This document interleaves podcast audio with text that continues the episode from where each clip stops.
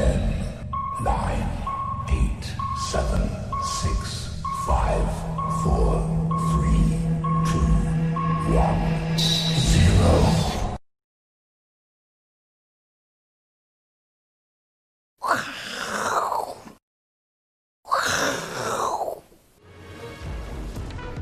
欢迎收看，我是金钱豹，带你了解金钱背后的故事。我是大 K 曾焕文。首先欢迎三位现场的语谈嘉宾。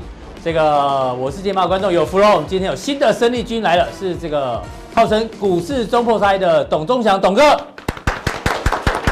跟大家报告，董哥哦，其实之前哦，如果你有长期看这个股市连线节目的时候，其实董哥哦已经在股市非常久，而且呢，他之前也是法人的这个操盘哦，甚至呢，像很多的。知名的看盘软体哦的专属讲师也是找董哥哦，所以我们很开心能请到董哥。第二位呢是老王，第三位是阿司匹林。好，我们看到这个全球股市的行情呢，基本上跟疫情呢还是高度的一个相关哦。因为今天早上最新公布是这个中国大陆的最高政治中心哦，也就是首都北京呢也宣布这个半封城哦。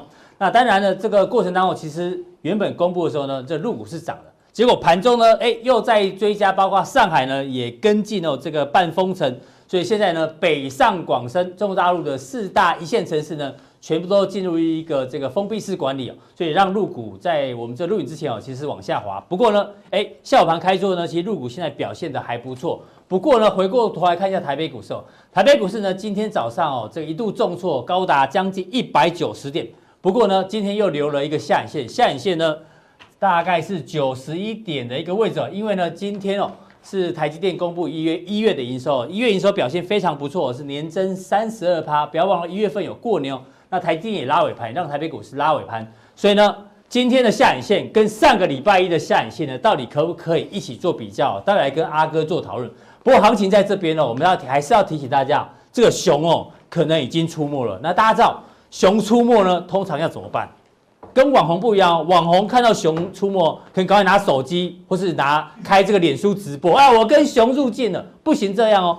熊如果真的出没的话，基本上你一定要市市场上有两种讲法，一个是装死，一个赶快跑。当然装死也不行哦，因为据说熊也喜欢吃腐食动物哦，所以你装死呢也是会这个死路一条，最好还是赶快跑。所以请教一下阿哥，是这个行情哦，这个走弱之后啊，大家开始担心熊市会不会来了？那我们说。熊来了，当然一个是装死不行，对，一定要赶快跑。熊出没猪有两种可能，你知道吗？好、嗯，上一次过年前，是吧？他不是这样念哦。对，上一次过年前是熊出怎么样？没注意啊，熊出、哦、没有注意啊，跟你说他跑出来了，蹲在这边一一回头，以为怎么是熊？所以过完年后，大家大家吓死了啦。哎，有道理。啊，最近怎么样？大家都认为是什么？熊出没，嗯、注意，大家都注意到了啦。懂没意思？那你没有注意到，熊忽然跑出来，市场只有一种方法。不是装死，就一种方法，就是什么？要跑的比怎么样？比旁边的那个人快一点就好了。既然破我的梗，对，因为你如果跑 得比你的这个队友或伙伴快的话，哎，你就没事。对不对？是开盘第一天，你说先跑就赢了哦。嗯。那开盘你我先跑怎么样？这边这边再 踹他一脚，让他慢一点，对不对？开盘出多单出掉，再放空，哎，就赚了，对。但是我觉得现在就是大家都太注意了啦，已经是熊出没怎么样？大家都很注意啊。真的是这样吗？我们看一下。这个今天就像我刚刚前面讲的，对，这个北京的哎，首都已经封城，都封城了。那现在这个死亡病例啊，已经全球哎，我看一下，这个是累计病例最突破四万。是。那中国大陆到昨天为止啊，死亡累计人数已经超过九百人了。对。那我们现在就来对比哦，今天的这一个恐慌跟上个礼拜一的恐慌到底怎么怎么看？是。因为上个礼拜一哦，我记得是六日吧。温州封城，对，温州封城之后呢，我们看这线哦，没错，刚好礼拜一就那个陆股开盘，大家应该还记得，跌了大概八趴左右，是没错，超过三千档股票跌停板，对，但是拉了一台股拉一个下影线。那今天呢是北京加上海的半封城，更严重哦，对，啊台股又再一次拉了下影线，还收红 K 哦，对，所以是不是它会再比照办理再一次嘛？因为上次是反弹三天，对。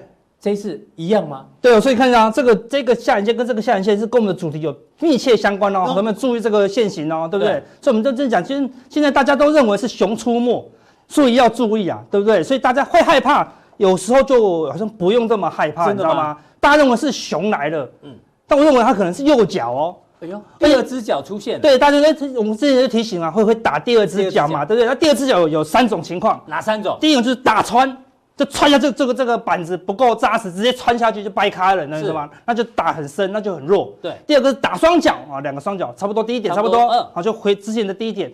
那今天是什么？今天是收脚哦。哎呦，哎，收脚干嘛？它往上走才要收脚嘛，对不对？所以你是说这个第二只脚已经打完了？已经开始打完喽，对不对？这两个脚都有下影线，都是很大的利空啊。阿哥，所以是短线反而是偏乐观哦。我感觉是有个反弹，应该还是会持续当中啊。嗯、对，所以看起来有机会持续下去。我们来看一下国际股市就知道，嗯。道琼，好，它这个是世界上一口气突破新高，当然没问题。为什么？因为美国疫情几乎没有什么影响。对，全球现在短期只有一个因素，大家考虑就是疫情的变化啦。嗯，那一直封，一直封，一直封，我跟你讲，能封的都封了，封无可封，那就疫情就不会扩散了嘛，对不对？嗯、所以它就一直一定是怎么样，会一直封到一个事情发生，就是疫情会数字会下滑，啊，甚至被控制住哦。嗯、所以这是早晚的事情嘛。到时候呢，台北也封，台南也封，到时候封到不能再封为止，疫情就控制住了嘛。好，所以说大家会怕，它就早晚会被控制。好，类似这样，是短期的，中期等到疫情完全结束了，股市会不会大涨？就会大涨喽。结束以后就会有第二个利空出现，是什么？经济衰退的问题了嘛？因为最近你一直封一直封，就我都不工作嘛，或者在家工作嘛，那整个整个锻炼的问题，整个经济复苏问题。下一步啊才会考虑啊，所以呢，我说大家不用太过担忧，因为一直封事实上是好事啊。但是美股短线上会转弱一点，为什么？因为之前的钱全部跑到欧美股市去。那如果亚股的疫情如果控制住了，怎么样？钱就会往怎么样？往亚洲跑回来哦。回来，因为全球进入一个大整理啦。你说大多头很难呐，很多的大型的电子股都断链了，你要一直涨也很难。要卖给大陆，大陆现在也没有也没有也没有办法出门去买东西嘛，所以。短线上虽然很强，但是呢，它出现一个假突破，假突破。可能会真拉回哦，好，所以真拉回会不会破这个低点，要再观察，好，但是起码道琼会开始又会进入个大整理，啊，那是道琼的那三个最强，我们就不用看，纳斯达克一直到月线以上了，弱势指标我们看？好罗素两千，好，如果罗素两千代表这个美国的经济以及全球的经济的一个领先指标哦。罗素两千之前很弱，直接打穿啊这个季线。那因为资金往美国跑，所以罗素两千也很强，一口气突破月线啊。但是最近也开始压回。哎，我看你画了一个上升趋势线。对，就千万不能跌破这个上升趋势线啊。如果罗素两千跌破这个上升趋势线，代表看好开始在反映好这个锻炼以及入股经济减弱的一个影响了。好，但是可能不会，可能也这边晃一下，大概晃个跟认为会晃一个多月。下去以后啊，才会再反映这个，好像就历届啊。我们都讲很很早，讲到你都快忘记了，你知道吗？到那天的时候大家都忘了。对，我都没说，我都没在讲明天的啦，都我都讲一个月后，对不对？好类似这样子，所以你知道一个月后来到这里的时候跌破，你才要担心啊。现在还不用，现在看起来美国还是很强壮啦。对，它最弱最弱的恒生，我们之前已经提醒到，它竟然连前坡的低点都没跌破，哇，它这算假跌破了哈。这没有不算假跌。这个哦，对，这个支撑是假跌破，对，是假跌破，但连低点没有跌破，好，这看起来是假跌破往上拉的哦，对，所以一样，恒生指数如果回撤在这个地方没有破，一样它也可能会收脚就再度往上哦，所以恒生看起来也没事，所以全球个人认为，这疫情在全球都正式的情况下，早晚会发生一件事情，就是控制住了，嗯，然后疫情呢就会减缓，它就会出现一个大的逃命坡，对，那你说阿哥，那既然疫情控制住，为什么不是回升坡？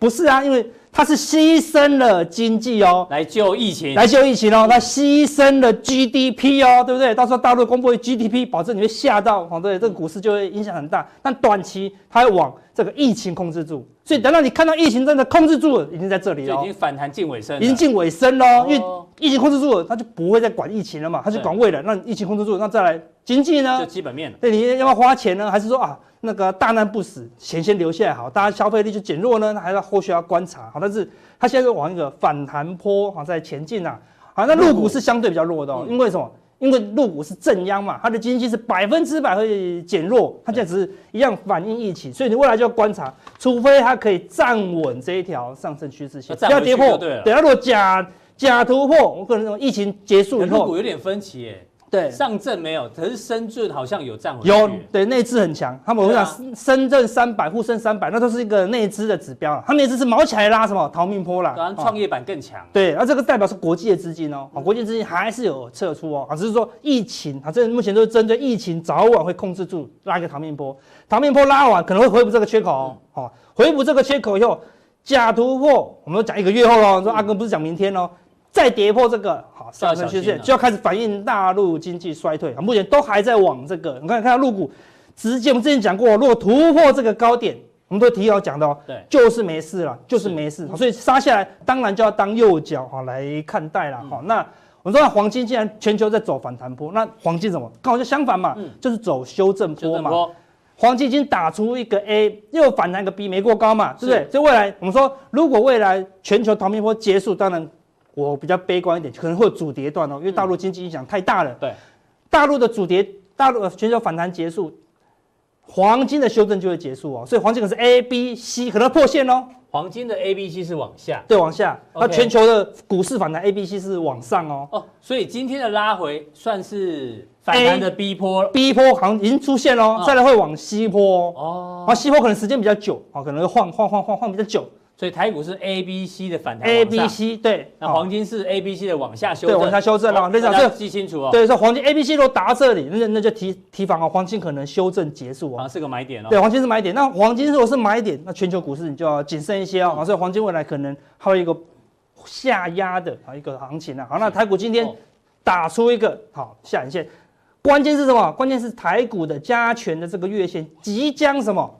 死亡交叉嘛，对不对？还差一点点了，对不对？你比如说月季线死亡交叉，都是买点哦，都是买点哦，对，除非是空头，可能在暂时它进入整理的话，一旦它死亡交叉，它就会有买盘哦。对，那你说加权指数还有一下下哦，但是柜台，我们说柜台已经几乎是喽，对不对？今天打一根月季线就死亡交叉了。这个收盘之后的。对，来看收完之后的，你就发现了非常明确的。月季线到底死叉了没？已经确定死叉，看月线已经跑到下面喽。对，已经确定死叉，好，所以柜台更明显是打出了这个 B 啊 B 波啦，对不对？好，B 波内资以后呢，在内资就会走一个自救的行情了。看，所以这种技术分析没有人这样讲的啦，对，说啊死亡交叉是卖点，没有死亡交叉它就是买点。对，死亡交叉以后再破这个低点就好，这个低点就好，这不能说随便乱破哦。我们之前讲的。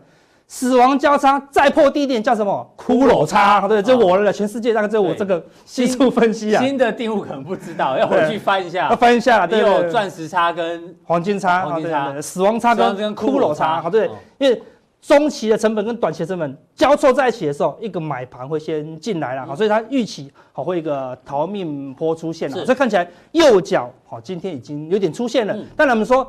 下礼拜三还是要谨慎一些，为什么？下礼拜三是台指期结算了，所以它拉上去以后可能会再震一下，好，会在这个地方做压低结算的动作。结算完，暂时就没有什么压力了，好，可能就会有一个逃命坡了，好，所以等一下加强定呢，我们在讲什么？逃命坡结束以后，哎，我们抓到一个布局三月份，布局六月份哦，阿哥你又重大部位大户了，对，那这个这个什么样？真的不能讲，你知道吗？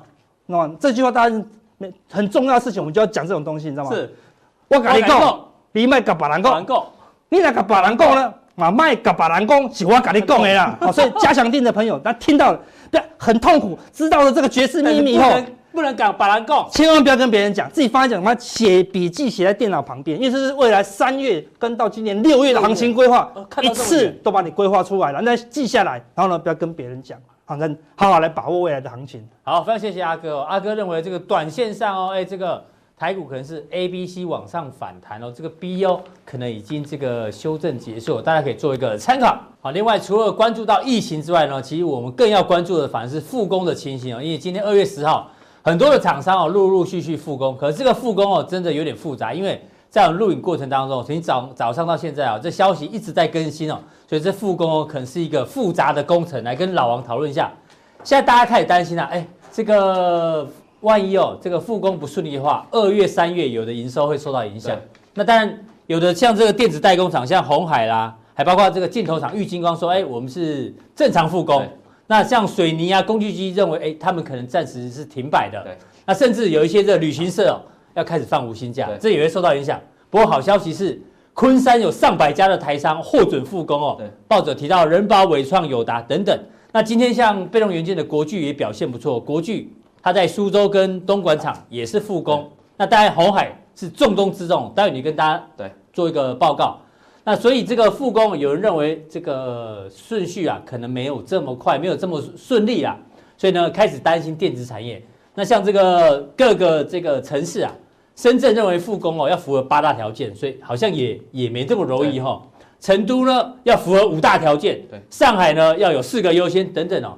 各个城市哦有不同的这个复工条件，你怎么看这个整个复杂的工程？要不要复工真的很复杂啦。哦、第一个先考虑到中国的 GDP 哦。他不复工，一天可能损失两千多亿人民币，他一定心里想说：哇塞，那要不要叫你开工？问题叫你开工之后，又担心疫情扩大。我现在已经封城了，我再叫你开工，那你那么多人挤在同一个生产线，像红海就有专家就说啊，一群人挤在同一个中央空调里面，那个空气都会传染，而且那么多人挤在一起哦，难免都有互动，都会有，所以感染风险是大增。所以现在大家担心是复工，即便让你复工了，你如果厂区的管理做不好，一个人中。整条产线中，对，那到底是复工好还是不好？所以每个厂商都在犹豫半天呐、啊。可是我觉得这些厂商最终目标，他们会去抉择，你知道吗？如果你真的被人中了，我如果这个工厂不开，我就整家工厂都没营收。如果我开了一条产线有人中了，那顶多那一条产线就封闭，啊，我还有其他厂。我可能还可以做，比如说原本可以做两亿业绩，我还勉强可以做到一亿。所以那条产线封闭式管理，对，是这样。对，那就是鬼问他一定要这样做啊，不然他交不了货啊。所以像红海在郑州厂，目前最新的消息是，他都会继续做下去。但是在深圳这个地方就有问题了，因为深圳是二月八号才开始宣布要封城嘛，对，所以红海受到冲击是比较大，比较大。而且红海的深圳已经传出要做什么事，你知道吗？要做口罩，对，他开一条产线来做口罩，为了就是因应自己的工人的需求嘛，嗯、所以。再说这个复工跟还是要不要复工，我其实也有点雾里看花，因为你看像这个新闻哈，嗯，我的雾里看花是指我对报纸有点雾里看花，嗯、就是说国巨乐，因为苏州跟东莞厂之间要复工，当初说不复工，两个礼拜一个礼拜多前，缺货可以涨价，因为库存拉警报，对不对？嗯、所以那到底是复工好还是复工？相对他来讲。都好，所以是看报纸写啊。所以像你，我们还是回到我们刚才讲的嘛，到底复不复工呢？其实是一个很大的大灾问啊。对于连这种老板都看不懂了哈。说实在，对要做决定的这个当下，其实是非常困难的。那我们就单纯来讲，深圳这个地方哦，为什么？昆山厂是因为是上礼拜已经先封城了，那可能封城之后厂商有说应变。那深圳是这礼拜六日才刚刚封城，所以它应变会比较慢。那深圳。对我们台湾影响多大？其实昆山影响非常大了哈，因为很多台商。那台商第一的在哪个地方呢？我们往下看下去哦。我帮大家统计，我们去抓政府的资料。嗯，这是由从台湾开放投资台商到中国大陆以来哦，是历年的记录哦。所有的投资件数跟投资的金额，你可以发现哦，这个广东省跟上海跟江苏这三个为什么是红线？你知道吗？因为去年光去年二零一九年所有投资总额。光这三个省份哦，哈，所有城这个城市哦，就占了超过六成，也就是说大家集中在那里。那我们再回去看历年的经验来看，呃，的确哦。广东在所有大陆主要城市里面第一名呢，一万三千三百零三件数最多。对，金额第一的话就是江苏省，是我们长江三角洲的流域嘛。那上海的话也是长江三角洲我们所谓金三角的地方嘛，它也排名也是在这边也是第二的。所以你可以发现这三个地方都台商聚最多。那么以件数来看，以金额第二名件数最多就是我们广东省。那当然这个地方最主要就是在这个深圳这个地方嘛。所以你说现在广东开始很多地方，广州也封城，深圳也封城，对台商影响大不大？大。这也是为什么在周末这个。恐慌情绪会蔓延哦，因为大家会口型，你去看今天报纸，没一个讲好话的啦，要么就是断链了啦哈，要么就苹果要挂了啦哈，是不是有的没的？所以照我们早上啊，早上一度大跌一百九十点嘛，当初的情况就这样了。好，那我们现在再看下去。这个地方我们谈深圳抓深圳抓出来看了哈，深圳的过去的这个 GDP 的成长跟这个香港的 GDP 了哈，你会发现在二零一八年的时候，深圳深圳在这个地方红色的地方，红色已经超越了香港了。然后那去年二零一九因为还没公布，但想必也是超过，因为这个香港的话去年有反送中，GDP 是往下掉的了哈，所以深圳已经超越香港。所以去年大家有没有印象？谈曾经在讨论什么？香港在反送中的时候，大家讨论说被深圳没错，有没有机会取代嘛？哈，那我们从 GDP 的角度对有机会有机会。那我们再看这 GDP 的成长，以对全国中国的 GDP 的同比啊，就中国 GDP 的年增率，上面这个是深圳市的年增率啊，显然它的 GDP 的年增率都比中国全部的平均要来的高，高于平均值，代表它是一个比较好的城市嘛？哈，发展比较好的。那这样的一个城市，但为什么它经济可以这么好？有很多人问哦，哎。光这个广深圳的 GDP 这么高哦，吓死人呢哈！那有有个还甚至在之前还比我们台湾还高啊，这是为什么？因为很多的企业总部，不管国内外的呃，尤其是国外的总部啊，都设在这个深圳。我们往下看下去哦，像这个呢，就内地城市的人均 GDP 哦。哎，深圳东引这个都是第一名嘛哈，但是深圳内地城市第二名就是我们的深圳，深圳十八点九六哈，这么高，人均 GDP 十八点九六万元哦，非常高的情况，为什么可以这么高？跟大家讲，因为它民营经济的商业主体呢，占全市的商业九十七趴。哦，如果是民营企业的话，占全市的企业有多少？九十六趴，非常高。所以这个地方是很注重很很多的民营企业在这个地方，包括台湾的也是，外国的也是，包括他们中国自己的民营企业。那这个国企比较少，民企比较多。没错，那这个地方代表说，那这一次如果在广东这边爆发这个疫情哦，开始封城了，当然对民企的伤害就非常大了哈。所以这个伤害是非同小可的。如果单从基本面来看的话，那我们往下看下去哦，广东的上市贵企业。在台湾的上市贵企业哦是最多的，一共有五百八十三家，然后你看当地设厂的台湾企业加速了，那你看。这个死亡人数也不太正确，因为最近已经爆出来已经有死亡案例，这之前的两一个礼拜前的案例，那我们看这一看这人就好，好五百八十三家，那代表其有这么多家了哈。你你想得到大力光也在这，伟创这里全部都在这了，国巨也在这嘛，联发科啊，对，那再看中国期的部分，我们之前有谈过湖北嘛，湖北重要这是华星光电这面板的，所以最近面板大涨，为什么？因为面产能开不出来嘛，对，长江存储嘛，所以我们的蓝亚科第一轮就大涨嘛。那武汉新兴就是这个 North Flash 嘛，所以旺宏也创新高嘛，这基本上都有取代，但是主要大厂。那我们现在轮到这个广东省，你看到腾讯、华为、中兴通讯哦，这些都大厂哦，包括在浙江省的部分、长江三角洲的部分，阿里巴巴、海康威视，所以我们可以说，这波疫情到现在为止哦，已经不管是我们台湾企业，还是中国自己的重要的国企哦，都受到伤害了，所以这个伤害是非常大的啦。所以你说目前入股怎么看？我们我们就撇开技术面哈，完全都撇开技术面。今天要撇开技术面啊，这陆股怎么看？你当然不能看多嘛，就这么简单一句答案嘛。好，但不可能看多，也许它会反弹，也许它在我们如果你要从技术面看，就看一条年线，就看一条年线哈。但如果你从产业的基本面角度啊，基本上你要等它那个案例哦，慢慢的往下，至少你等到第一个封城是哪里？第一个封城是湖北的武汉嘛？哪天湖北取消，武汉说不封城了，封城了，那就代表十四天的隔离有效果。这个时候你再从基本面角度来看，入股会比较 OK 了哈。我们往下再看下去，当地哦，在广州就我们台湾的厂商，上市柜的厂商哦。当地的子公司占了母公司的税前净利八十趴以上，等于是说这家公司很大部分来自这个地方，来自这个子公司啊，有这么多家啦，几十家啦，而且有的比重还占到两千多 percent 的哈，有的 呃几百 percent、一百 percent 以上一大堆啊，所以你说这个地方哦爆发这个封城。对于台湾有没有影响？当然有影响，所以说我在一起是就是为什么早上会突然大跌的原因了哈。当然大家会恐慌了哈。那恐慌之后怎么办？就看阿哥刚刚有解说了嘛。我是讲说恐慌的来源就来自这里。那我们其中在这个广东，在这个深圳最重要一家台企，就是我们富士康。那根据这个彭博的消息哦，周末的消息，他说这个富士康的工厂哦，他们告诉他发一个短讯，我把它下面是翻成中文啊，发了一个短讯，发了一个备忘录，告诉我的员工说。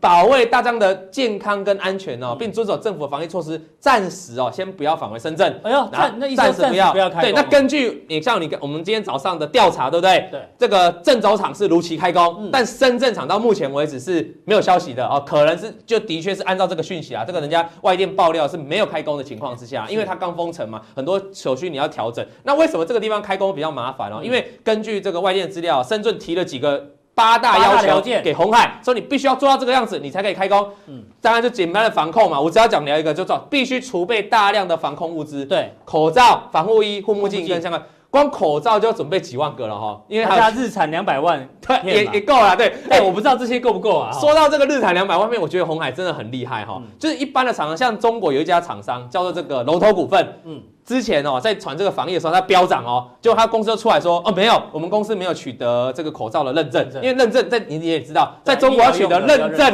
很麻烦呐。那红海既然可以快速取得，而且它机器什么都设进去哦，两百万份，所以当然，那其他企业能不能说红海你也分一点给我嘛？好，因为我们不够啊，所以。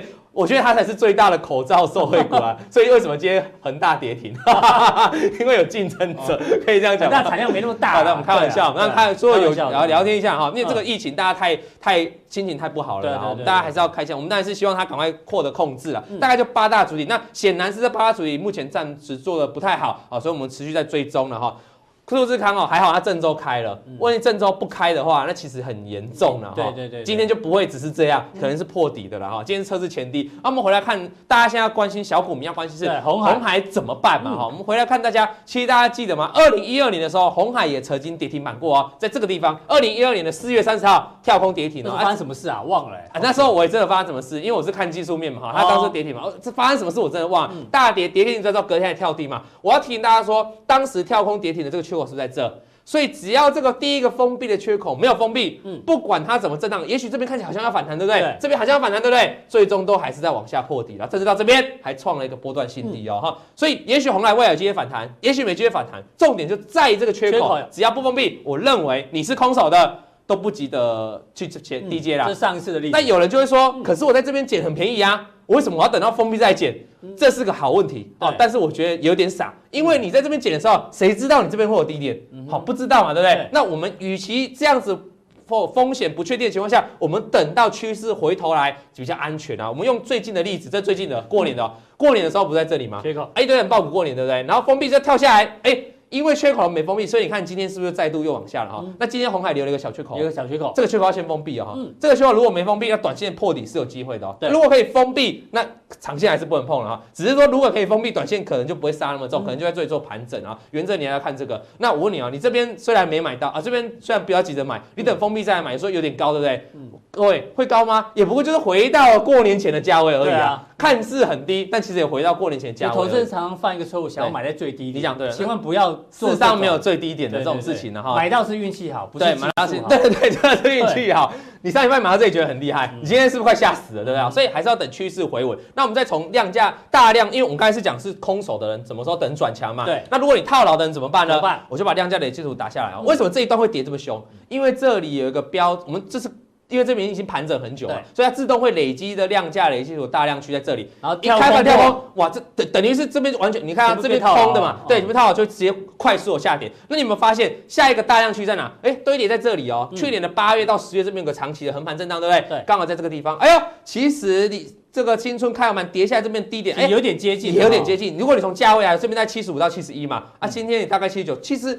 如果说是一个你长期投资的角度，到这边来说似乎没有必要杀低了啊。但是我提醒，这是对于你持有的人，已经持有的人你空手的人，其实可以也也不要在这里接了哈，你都等转强这样。那你说有没有机会可以不要在这个地方转强，在其他地方的转强？有机会啊，我们持续帮他追踪。比如说在这边大 K，它这边横盘打底很久，嗯然后突然出现一个三阳开泰或四海游龙，哎，到时候我们也会来跟大家做追踪了。只是说以短线来看，除非封闭这个缺口啦，不然你都不用太过着急。那这个大概是整个红海富士康的情况好，这个普通錠我们讲完这个红海，这两天你要给大家带来哦，带来。一颗星要赚大钱的故事哦，嗯这个我们上次有在普通地前几天讲过过，吉利德对不对？对当时这个你还说我是开玩笑，是不是乱讲？没有，结果你知道吉利德最近股价又创了短线的新高了。那我们会持续的追踪，不要再讲吉利德了。对有没有中国股市啊？最近在封什么？其实也是封这个新药相关的哦，因为新药它有它背后飙涨。今天的新药也比较也有今天新药股不长口罩了，也也有几档股，你们丈二金刚摸不到头绪。这档股票，它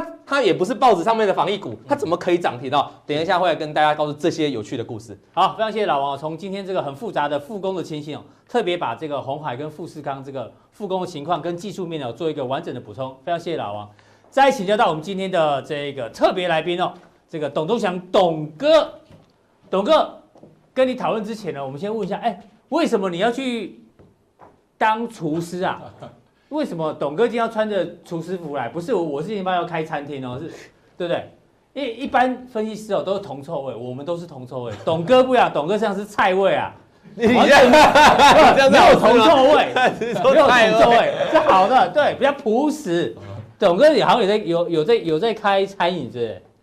其实股票之外，我最大的兴趣就是烹饪。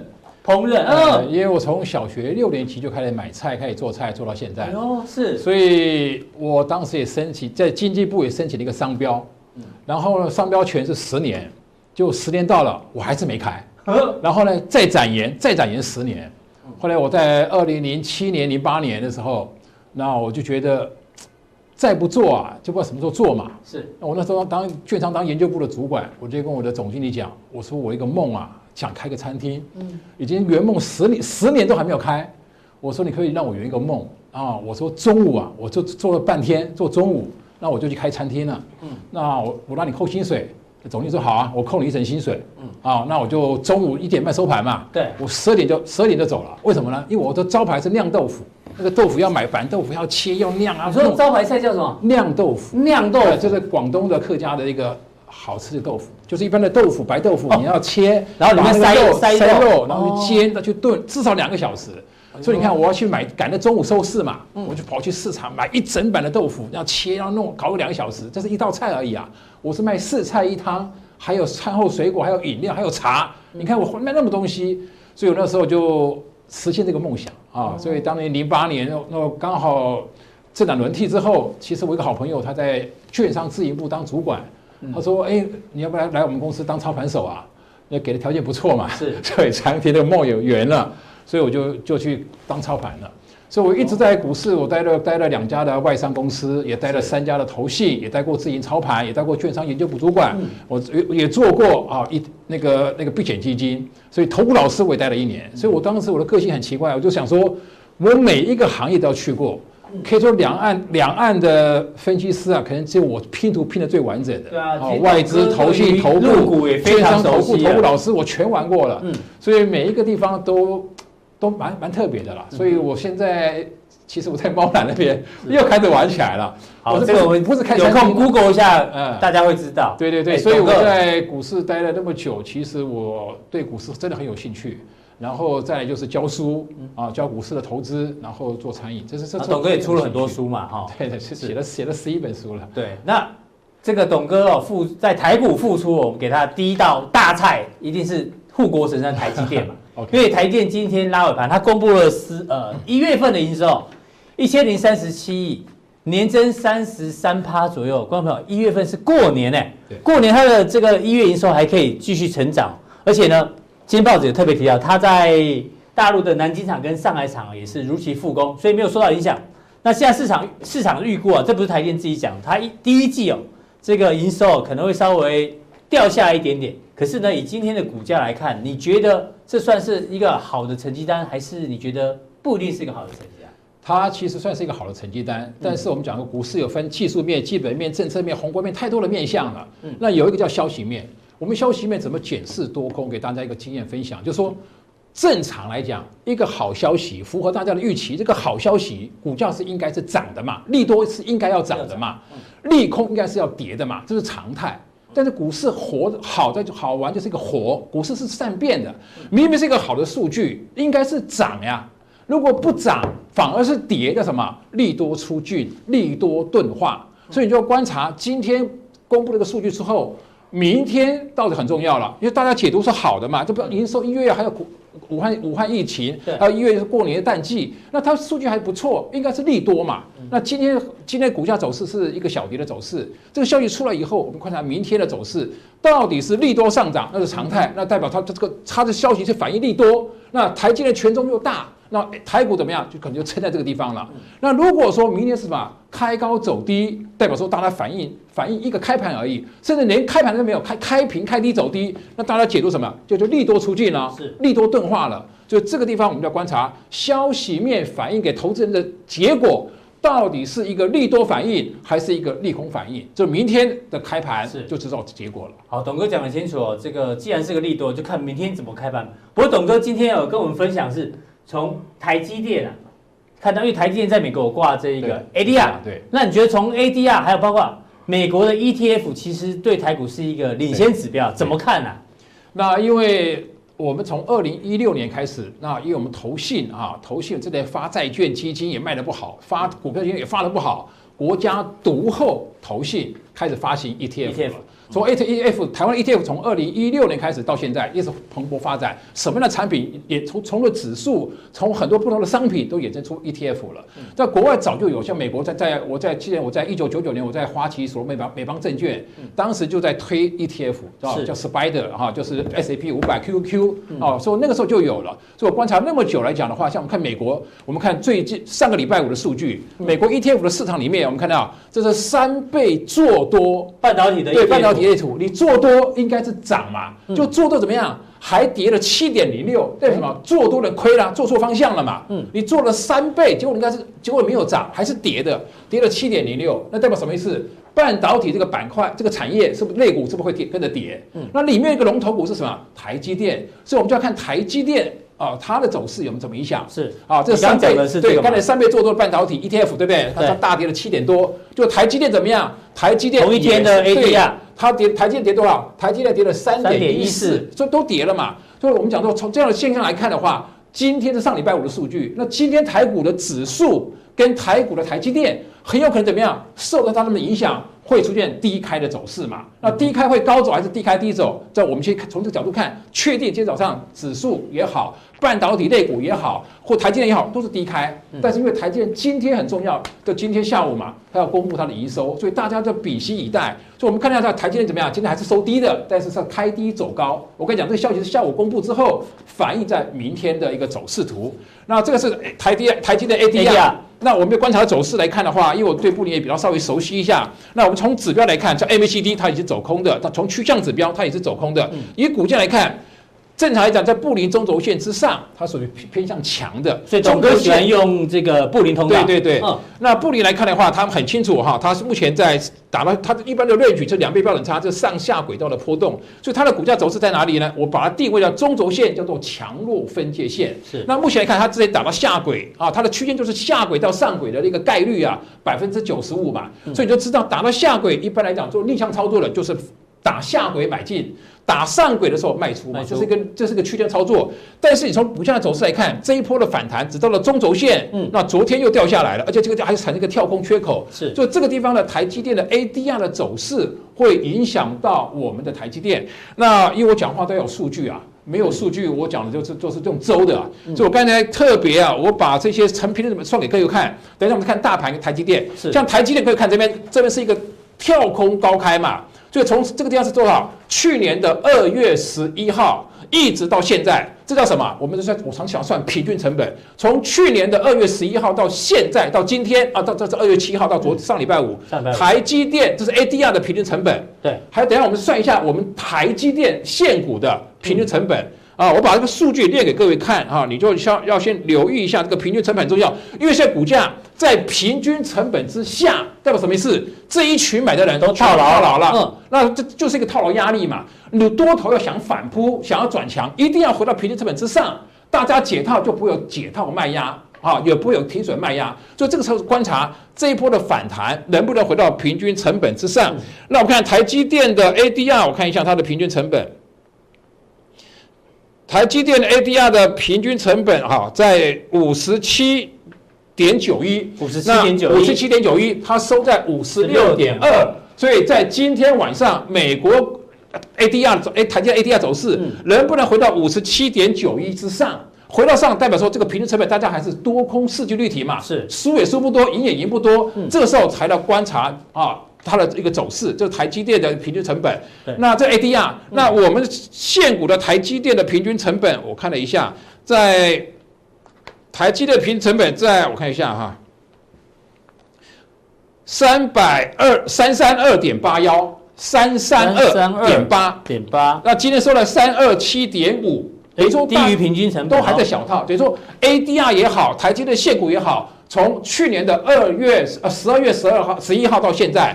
将近美国在四十个交易天，台股是三十六个交易天的平均成本，两个都目前都处于小套的阶段。那今天数据公布不错啊，明天应该要涨啊。结果明天如果涨上来，没有回到平均成本之上，或者明天是开高走低，开低走低，没有回到平均成本之上，这平均成本越来越远的时候，就代表大家套牢的损损失什么越来越大，越来越大就会产生停损的一个压力出现。所以这个地方我们要观察，明天台积电到底能不能回到平均成本之上，这是观察的重点。哎，董哥，那既然台积讲了，我们大盘顺便看一下好，好不好？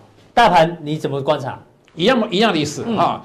大盘，你看，各位看，我们看滴滴相连化上升趋势，这是最简单的嘛？就低点跟低点相连，对，趋势线一跌破，代表什么意思呢？代表这个上升趋势结束了，代表涨势结束，进入调整，进入修正嘛。那修正反弹能不能回到平均成本？那回到均线之上，趋势线之上，回不去了嘛？回不去，支压互换，从支撑线变成什么？压力线。所以这一波跌升之后的反弹，没有回到平均成本平均线之上，这第一个方向已经改变了。第二个，它没有回到布林中轴线之上，代表它是一个偏弱的。再来就刚讲平均成本，从十二月十一号同一个周同一个周期，十二月十一号到今天来讲的话，大盘的平均成本，对大盘的平均成本，我看一下哈。大盘的平均成本在一一九零五点七七，一一九零五点七七，那今天收一一五七四，那这边差了多少点呢？大概快四百点，差了三百三十一点七点啊、哦，大概将近一零一点九八个百分点，就差百分之二的一个幅度。是，也就是说目前是怎么样？套牢了百将近百分之二。如果大盘指数没有涨百两个百分点以上的话，那再把说什么？大家从台积电也好，指数也好，都从去年十一二十月十一号到现在。都属于这个高档套牢的阶段，因为台股现在有什么位置呢？一二六八以来的最高点的位置了，就是历史次高点。台积电的位置才是历史最高点的位置，所以这个点位要特别的审慎。好，非常谢谢这个董哥。董哥呢，透过这个平均成本的概念，把指数啦、台积电啦，甚至台积电的 ADR 都算给你听了。那待会在加强力的时候呢，这个董哥要继续衍生哦。如果想要伺机而空的话，台积电要怎么空？那当然，台积电底下还包括它的供应链。还包括这个相关半导体族群哦，他会用他的他自己独家喜欢用的这个技术分析，帮大家做一个分享。记得锁定我们的加强力。那我们今天的普通应用到这边，非常谢谢大家。